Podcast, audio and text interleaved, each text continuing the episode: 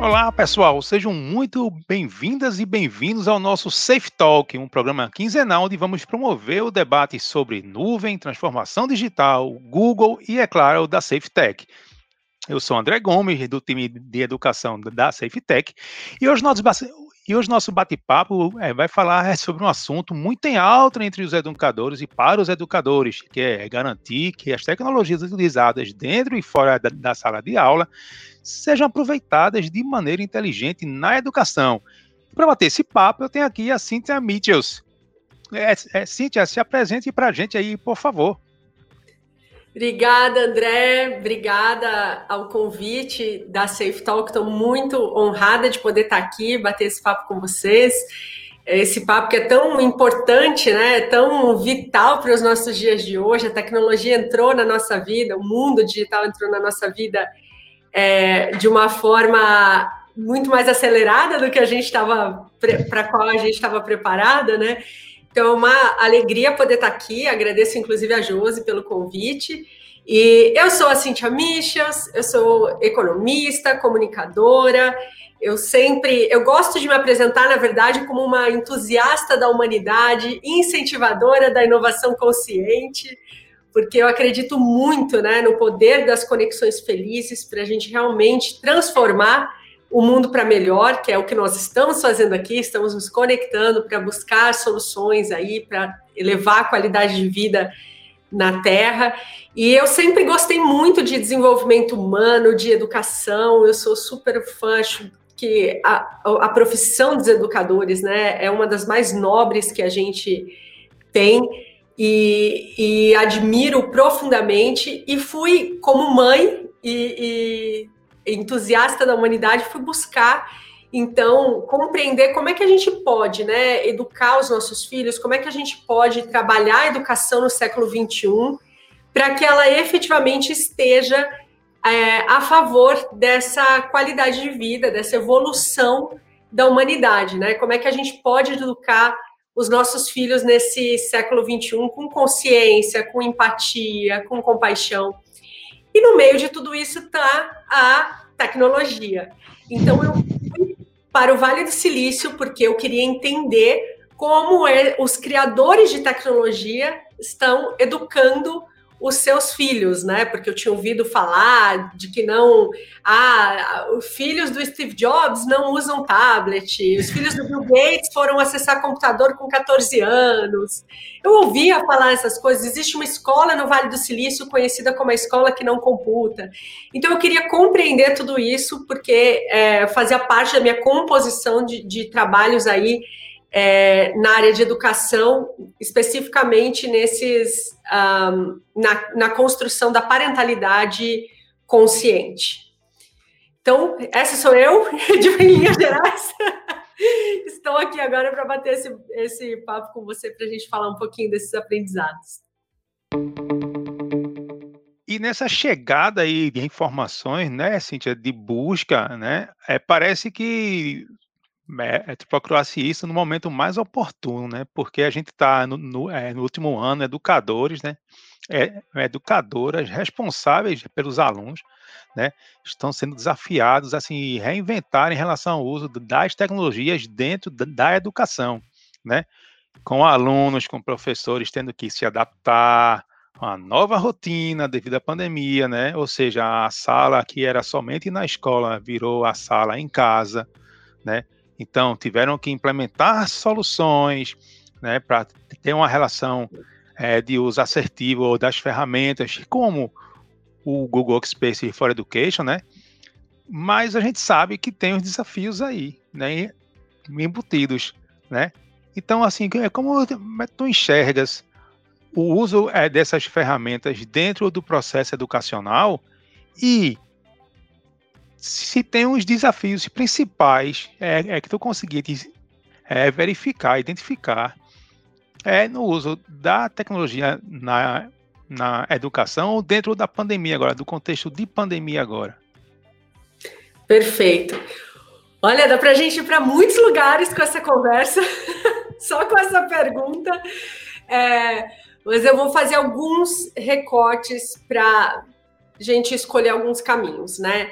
É, eu acho que a tecnologia se mostrou muito benéfica, é, por um lado, né? Olha só que oportunidade a gente está tendo. Talvez sem a tecnologia a gente não estaria tendo acesso à educação nesse momento, é, a algum tipo de interação com os colegas, com os professores. É, então, ela já se mostra aí a um papel de estar a serviço né, da, nossa, da, nossa, da nossa sociedade. É, e ao mesmo tempo que ela se mostrou quão, quão importante e benéfica ela pode ser, também mostra o quanto a falta dela acaba aumentando as desigualdades na nossa sociedade, a falta de acesso, a falta de conectividade, é, acaba criando um rombo muito maior naquilo que a gente já estava tentando né, diminuir esse, esse gap, esse espaço, e agora a gente vê com tantas crianças que ficaram sem, completamente sem acesso à educação. Então, eu acho que ela já, ela já traz vários recados para a gente, né? A pandemia como um todo, é, de nos trazer esse olhar para o todo, né? Para como a gente pode trabalhar isso para que ninguém fique para trás. E a tecnologia é sim uma ferramenta que está a serviço disso, porque ela chega a lugares remotos, ela crianças que de repente não poderiam ir para a escola por algum motivo agora é, podem. É, tem, existem N formas de, de agilizar a comunicação entre o, as famílias, entre os professores, entre os alunos, ela diminui burocracias, ela pode tornar as coisas mais interessantes, mais curiosas, é, abre N possibilidades. Então, assim, com tudo isso, eu vejo que, por um lado, a gente tem é, esse desafio e essa responsabilidade de não deixar ninguém para trás.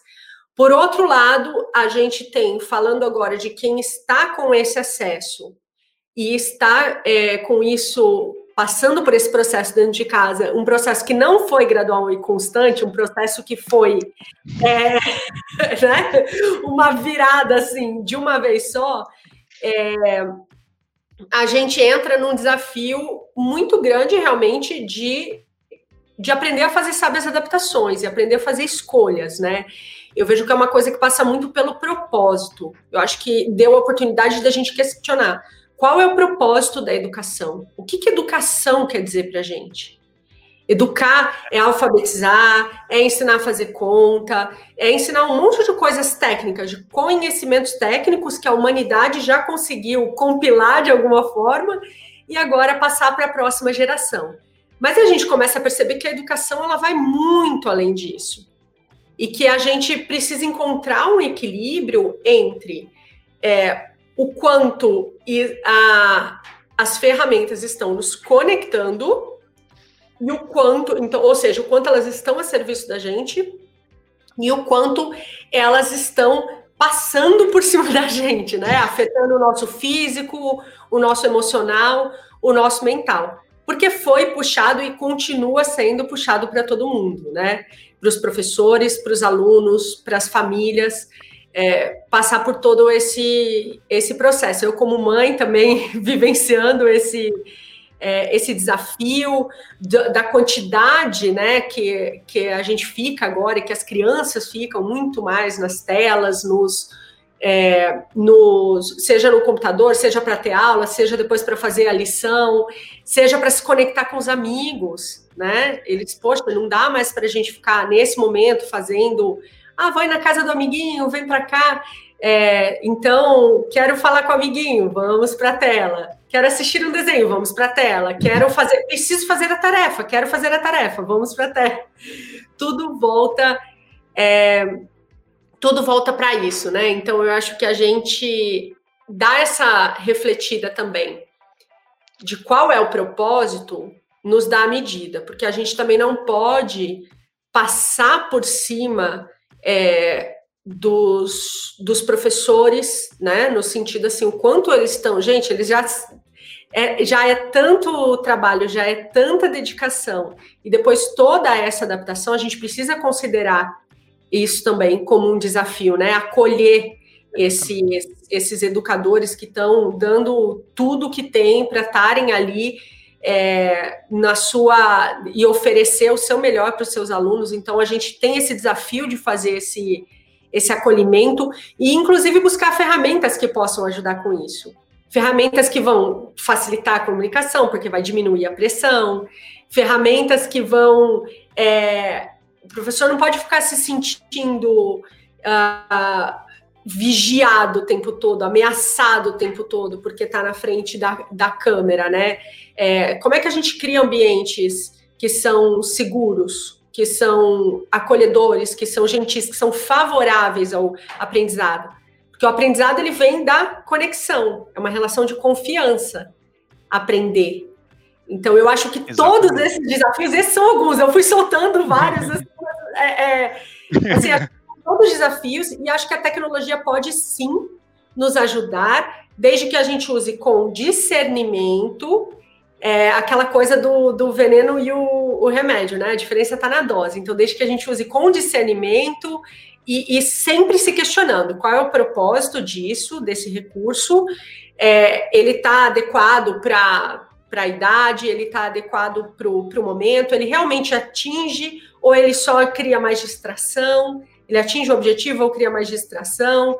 É, enfim, eu sei que a gente tem mais coisas para conversar aí, mas acho que são vários desafios e são todos bem-vindos, porque eles estão nos ajudando a ressignificar a educação, pegando aquilo que realmente a gente já aprendeu de muito bom e adaptando aquilo que a gente vê que precisa adaptar e ao mesmo tempo ressignificar as nossas relações humanas, né? O que, que a gente está fazendo aqui? O que, que a gente mais se questionou nesse último ano, né? O que, que a gente está fazendo aqui? O que, que, que é a nossa vida? Para onde nós estamos indo? Para onde a gente quer ir enquanto sociedade? Que mundo a gente quer viver? Então, é, estamos em todos os desafios pandêmicos aí, mas que, que no fim vem para são uma grande oportunidade aí de, de aprendizado e de, de evolução. Eu acredito que é justamente isso. É uma, é uma uma oportunidade de aprender, né? Eu, enquanto pai, a gente às vezes passava muito tempo deixando a parte educacional, acadêmica, para os professores, e desde o ano passado eh, nós fomos inseridos nesse processo, nós não somente participamos das reuniões de pais, né? Agora a gente participa das atividades né, curriculares das, das nossas crianças, né? Então isso trouxe a gente para perto de um momento que a gente às vezes não estava acompanhando em relação à, escola. A nossa preocupação era o quê? Eu vou levar para a melhor escola que eu puder, vou cobrar que meu filho aprenda e, e só me vem aquele negócio e quero resultados, né? Vem aquele pinguizinho, eu quero resultados, não me interessa, eu quero resultados. E agora a gente está participando disso, né? A gente está participando desse processo de, olha, estamos aqui primeiro, o, as crianças chegam, dão um banho na gente em relação ao uso é, de tecnologias novas. Então a gente tinha que entender como ia né, fazer a sala de aula abrir virtual, como a gente mandava um anexo lá é, pelo ambiente do Google é, sala de aula, por exemplo. Aí eu clico onde? Ah, papai, é aqui. E eu, a gente lá procurando né, onde é que é. Isso estou trazendo relatos de vários pais que, é, que eu conversei e mães, né? Que é, eu, eu falei os pais porque eu estou aqui, mas as mães, além de todas as atribuições que já tem, que, que já fazem acompanhamento normal. Aí os pais que ficaram em casa tiveram também que aprender a fazer acompanhamento. Ainda existem as mães que são educadoras, que aí pegaram o, o, os dois lados. E a gente sabe que para os alunos, a tecnologia é o dia a dia deles. É em casa, é em hora de, é de lazer, eles estão lá imersos nisso aí. Mas só que a gente, né, educador, pai, mãe responsável, a gente também precisa é, saber usar essas ferramentas da melhor forma possível.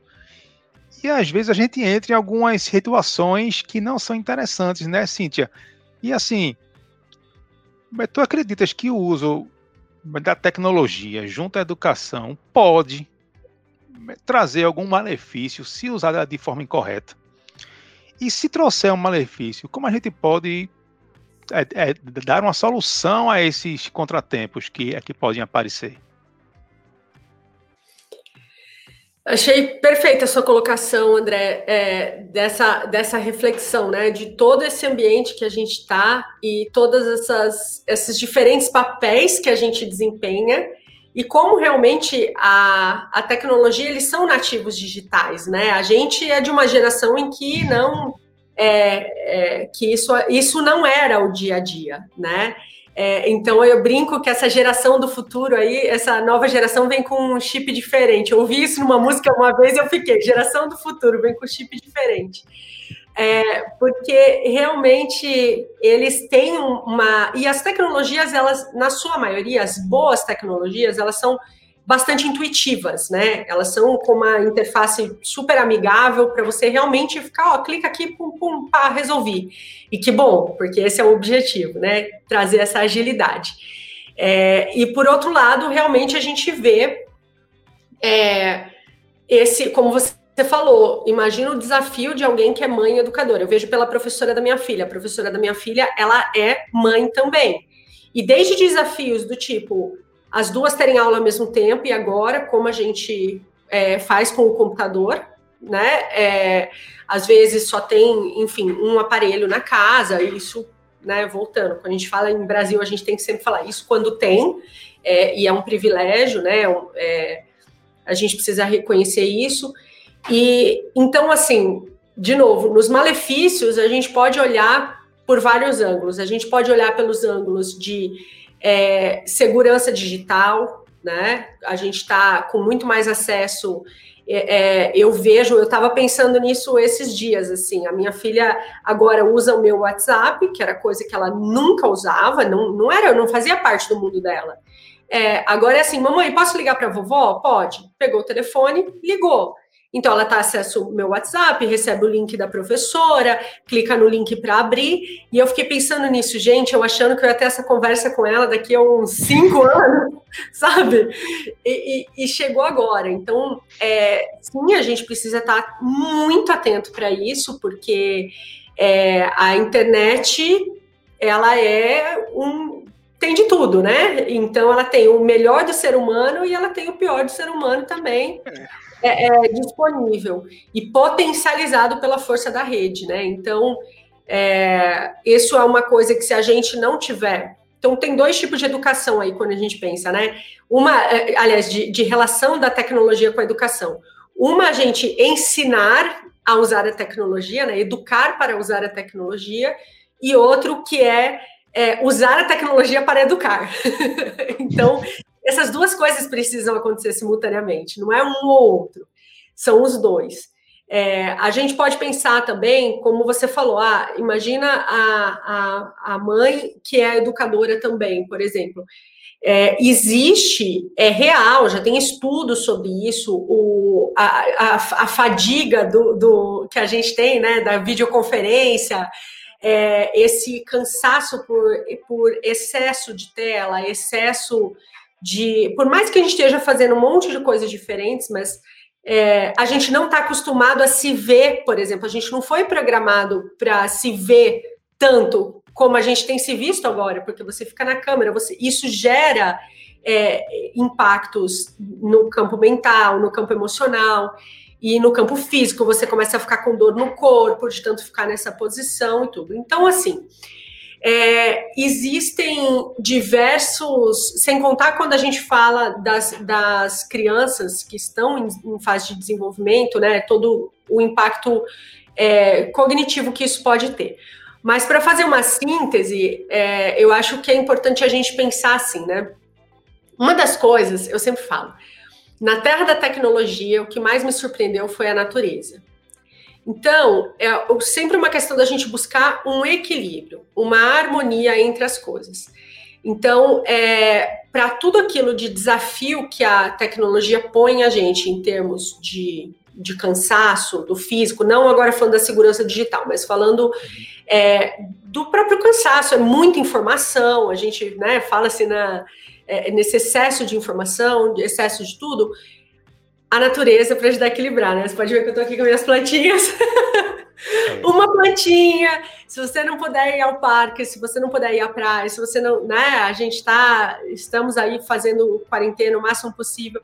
Uma plantinha que você puder ter dentro de casa, é, lembrar de parar e, sabe, massagear os olhos, massagear a região antes da, de entrar e depois, massagear o pescoço, lembrar de levantar e fazer uma caminhada, fazer pequenos intervalos, é, fazer na tela aquilo que realmente precisa ser feito na tela, aquilo que não precisa pode é, ser feito em outro lugar. Então, são várias coisas que a gente pode pensar nesse sentido. Se você quiser entrar por algum caminho mais específico, você me fala. É, mas, como tudo na vida, né? De novo, volta para para dose. É aquela história, é uma ferramenta. Então, como a gente vai usar essa ferramenta vai, depend, vai determinar se ela vai é, ser benéfica para a gente ou se ela vai ser a nossa ruína, né? É que realmente, né, é, a gente verifica isso no começo da, da pandemia, da utilização em massa desses recursos, que a, que a gente notava que os alunos evitavam abrir as câmeras porque as, as conexões de internet não aguentavam. E aí é, quebra um pouco aquele vínculo que, que o professor tem de ver o aluno. Então, é, no começo de 2020, até agosto, setembro, os professores sentiram muito isso em relação a. Eu não vejo, né? Eu vou dizer, dizer aqui a, a, a frase bem simples: eu não vejo a carinha dos meus alunos. Não consigo ver e perceber isso. E a gente sabe que isso causa impactos né, entre os, as crianças e entre os professores também. Né? Agora, as crianças são mais impactadas porque estão em formação, então o impacto é maior. Né?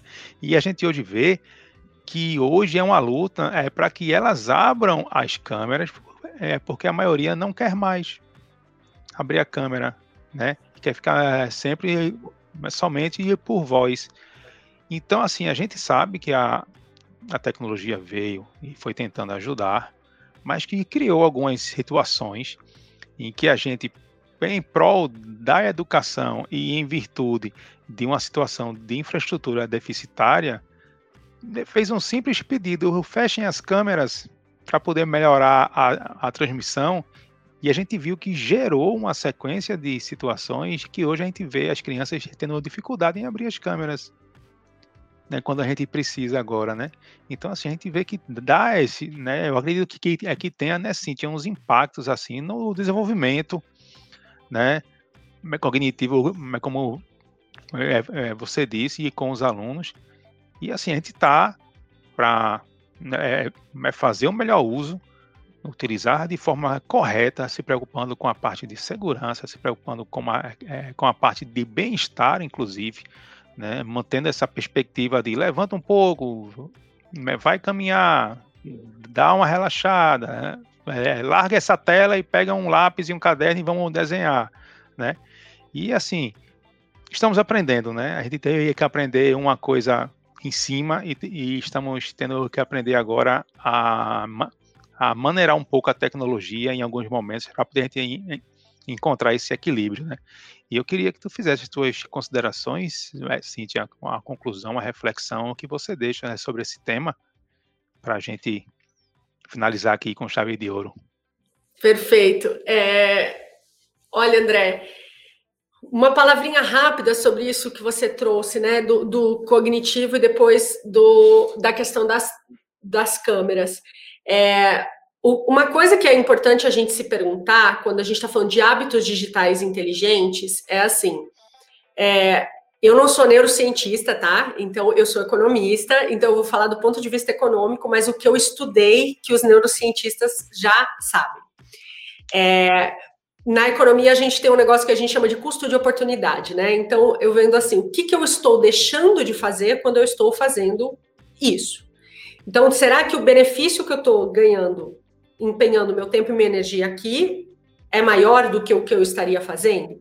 Então, essa é uma pergunta muito forte para guiar a gente na educação. Porque, por exemplo, é, o que quando você olha para a neurociência, o desenvolvimento do cérebro, o desenvolvimento das crianças, você vê a importância do correr, pular, experimentar as coisas, né, com, com a mão, o cheiro. Tudo isso, se você for pensar, já é aula de química, já é aula de física, já é aula de biologia, é, já, já é aula de, de português, porque tem a comunicação, tem a linguagem. É, então, assim, a gente percebe que a vida em si, né, como diria Leonardo da Vinci, ele falava, eu sou um discípulo da experiência, a gente vê a importância da experiência é, para o desenvolvimento, o bom desenvolvimento, o desenvolvimento saudável do, do cérebro. Então, é muito importante a gente ter isso em mente quando a gente está pensando, queria só pontuar isso, em hábitos digitais saudáveis, para a gente fazer essas escolhas que realmente é, não esquecer que as crianças precisam de tudo isso. Mas a gente sabe que está muito difícil, está muito desafiador, vai passar, vai passar, não vai ficar assim para sempre, mas a gente está passando aí por um momento de turbulência, de transição é, da humanidade. Eu sinto muito essa dor desses professores e professoras que, que se sentem assim. Eu estou acostumada a conduzir muitas reuniões online é, e, e, eu sinto isso também. falo, gente, vamos aí, quero ver vocês, deixa eu admirar a beleza de vocês. Conversem comigo, é muito estranho falar sozinho. É, e realmente, assim, a gente, por isso que é fundamental a gente se questionar nesse momento, e essa é a minha mensagem final, de quem nós queremos ser enquanto indivíduos, enquanto sociedade, enquanto humanidade. Porque a resposta para isso vai determinar o que a gente vai fazer daqui para frente. Como vai ser esse acolhimento? Porque a gente não pode falar, ah, pronto, está todo mundo vacinado, maravilha, queremos isso. Está todo mundo vacinado, agora todo mundo volta para a escola. E, e, né? Não é, não é assim a gente acaba tem toda uma transição, tem toda uma socialização, tem todas questões muito profundas e sérias que estão acontecendo dentro de cada uma das casas. Então, é, essa pergunta ela nos guia para ver como a gente quer fazer essa volta e o que, que a gente realmente valoriza enquanto sociedade. Porque aí sim a gente vai ver se a gente se a gente vai escolher andar por um caminho em que a gente vai evitar sofrimentos desnecessários e a gente vai efetivamente escolher um caminho de sabedoria, de consciência, para que a gente possa ir mais longe do que aquilo que a gente imaginou que, que pudesse ir. Então eu acho que essa assim, todas as escolhas que a gente puder fazer que vão num caminho de compaixão, que vão num caminho de empatia, que vão num caminho de um otimismo pautado por isso, né? E, e cuidado e, e, inovações, por isso que eu falo das inovações conscientes, e inovações que nos ajudem a caminhar para esse lugar em que a tecnologia está a serviço da humanidade e a serviço da qualidade de vida no planeta, é, é, é o caminho que, que eu, eu acredito que seja bastante desejável para nós e que a gente está tendo a oportunidade de fazer essa escolha. É isso aí, pessoal. Esse foi mais uma série de bate-papos interessantes. O Safe Talk contou com a, com a presença de Cíntia Mitchells. Agradecer a Cíntia imensamente. Obrigado a todos por nos estar acompanhando e até a próxima.